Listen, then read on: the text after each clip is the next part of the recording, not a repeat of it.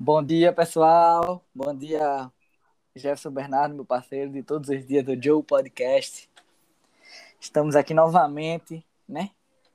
Nesse dia, nessa linda sexta-feira aqui, debater sobre um tema muito importante aí. Fala aí, fala aí, Jefferson Bernardo. É, então, a gente vai falar um pouquinho hoje, né, sobre educação e saúde, envolver os textos aí que foram propostos pela professora para é, para leitura, né, observação de algumas ideias. E assim, só para a gente iniciar, eu trouxe um pouquinho da ideia de Dermeval Saviani, é, quando ele compara a escola tradicional, revolucionária e a conservadora.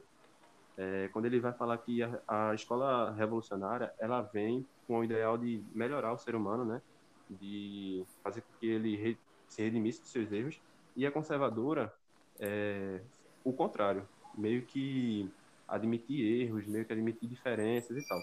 E aí eu posso comparar um pouco com o governo que a gente tem hoje, né? Infelizmente, é, a gente tem uma valorização, né? Às vezes, em algumas falas do presidente e de outras, de outras pessoas, tipo assim, de valorizar o sucateamento escolar, é, justamente para pregar essa militarização da, das escolas e a gente sabe, Gui, que, tipo assim, não é uma coisa muito, muito legal, né? Porque sim, sim.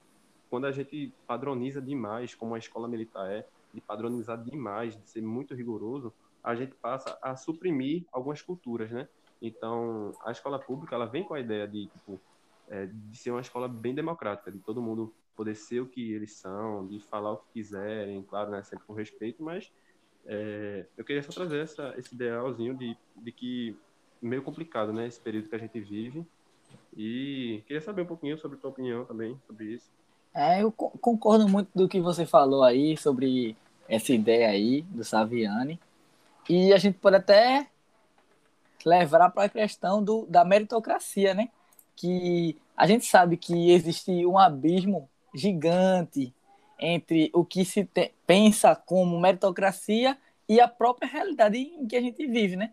Porque se a gente for pensar das pessoas mais pobres, mais necessitadas e que têm o acesso à educação formal com mais dificuldade, a gente não pode, a gente deve pensar que o quê? Que a meritocracia é, não pode falar de meritocracia sem igualdade de oportunidades para todos, né? A gente não pode viver Fala nesse dilema, nessa utopia, né?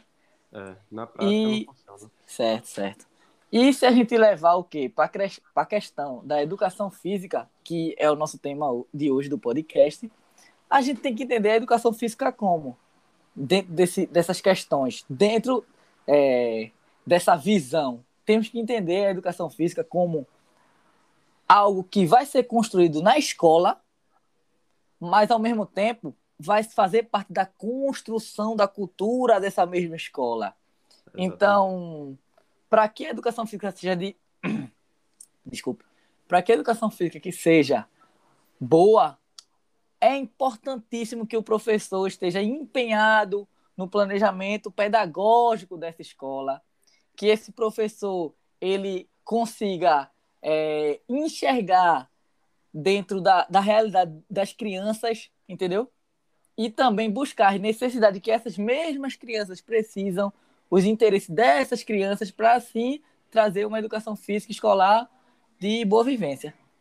É, exatamente. Isso tudo que tu falou é, é sobre o professor abraçar a causa, né? Ele, ele não medir esforços para assim, para transformar o ambiente escolar dele. E a gente fala nisso, a gente pode lembrar também um pouquinho de, assim, do professor ele valorizar, né? Ele atentar-se, né, a, a, as práticas corporais, assim, de valorizar realmente as práticas corporais, porque muitas vezes muitas pessoas, na verdade, hoje em dia, ainda acham que a educação física é, tipo assim, é só jogar bola, é só uma dança, é só uma brincadeira, não levam a sério a nossa disciplina, né? Quando, na verdade, é, a gente faz muito, um papel muito importante dentro da sociedade, tanto da saúde quanto da educação, e é papel, assim, do professor, ele sempre é, buscar, né, melhorar isso cada vez mais, mostrar isso. Sim, sim. E é importante para as crianças terem sim um bom profissional, sabe? É, como de educação física na vida delas, porque a educação física pode ser um, um começo ali de mudança para essas crianças, entende? Se a gente for analisar bem, todas as crianças têm diferentes tipos de aprendizado, né? Exato. Ninguém aprende igual, cada um tem sua dificuldade. E o que pode ser aprendido disso é que, tipo, a educação física tem que vir como exemplo dessa mudança de, de caráter, de construção daquela criança, entendeu?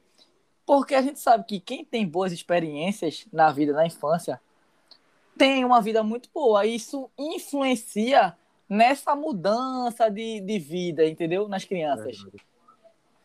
Então, é, é justamente esse planejamento que, ele tem, que a gente tem que ser observado é com mais carinho, né? Porque é, nesse texto de Eliana Ayug, ela fala um pouco sobre a questão de alguns professores improvisarem as aulas, ou seja, chegam na aula e decidem na hora o que vão fazer, e isso faz com que muitos alunos eles fiquem no controle da aula. Aquele professor que chega lá dá a bola ao aluno e o aluno faz o que quiser na aula. E geralmente a maioria desses alunos que vai controlar essa aula, né? Que vai estar é, tá à frente desse das atividades que forem propostas. É, verdade.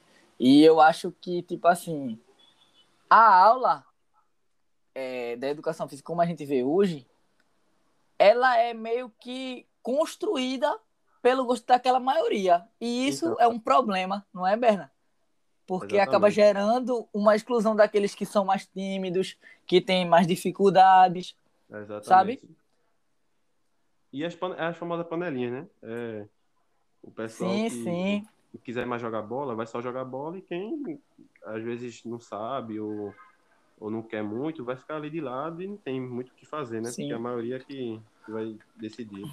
Todo mundo já estudou no colégio, todo mundo sabe como é, todo mundo sabe como acontece. É verdade. E aí, a gente falando nisso, a gente toca no assunto assim, de que o professor ele vai ser muito importante justamente nisso, no desenvolvimento da criança. É, porque se você não permite que as crianças mais tímidas, ou que tenham menos é, habilidade né, com bola, com dança, com essas coisas, se você não, o professor não foca em melhorar essas crianças, a criança ela vai se tornar um adulto, às vezes sem muita coordenação motora para jogar uma bola, para fazer uma dança, alguma coisa. E é, a gente entende que a criança ela cresce a partir da apropriação das significações sociais. É, a gente é que nem aquela um texto que a gente leu, Gui, sobre a pedagogia crítico-superadora. Sim, sim. E a, a, a, criança ela vai se desenvolver a partir do que ela escuta e do que ela vê.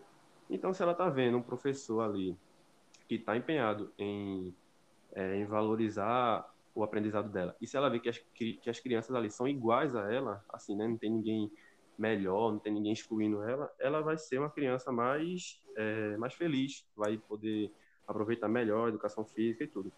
Sim. E, é, aí a gente toca nesse assunto de novo da valorização é, da cultura corporal, que é muito importante, sim, que o professor continue com esse trabalho de, de buscar, né, sempre a melhora da dança, do esporte, do jogo ali coletivo, individual, tudo, para que a criança ela se sinta sempre é, num meio muito saudável, que é a educação física. Para que ela não, não chegue na escola, ah, a educação física é só jogar bola e anotar coisa. Não. Verdade. Pronto, hoje aí é basicamente umas ideias né, que a gente tirou desse, desse texto. E a gente sabe que tem muito mais né, a se falar, e infelizmente o tempo é curto, né, não dá para falar muito. É verdade. E, sei lá, uma, uma consideração final tua, um, alguma palavra aí. Um ponto, vou, vou esclarecer um ponto aqui que a gente tem que falar bem rapidinho. Sobre a educação física, ela transformou, assim como outras, outras disciplinas, outras matérias, transformou a cultura corporal e vale lembrar vale que lembrar isso foi que... de muito trabalho, sabe, da gente, de, de toda a história que veio trabalhando nisso. E tu não tem nenhum ponto de vista, não? É, eu acredito, eu concordo véio, contigo. Eu acho que, tipo assim, é um trabalho muito antigo, né? Desde a ginástica, desde assim, a gente, a educação física meio que ela evoluiu justamente pela história, né, da humanidade. Verdade, verdade. E hoje foi graças ao que a gente tinha no passado, né? Então, Vamos dar tchau, tchau aqui pro pessoal do podcast, né? Tchau, galera. Esse foi o podcast de hoje. Espero que vocês tenham gostado. Obrigado aí pela atenção e até a próxima.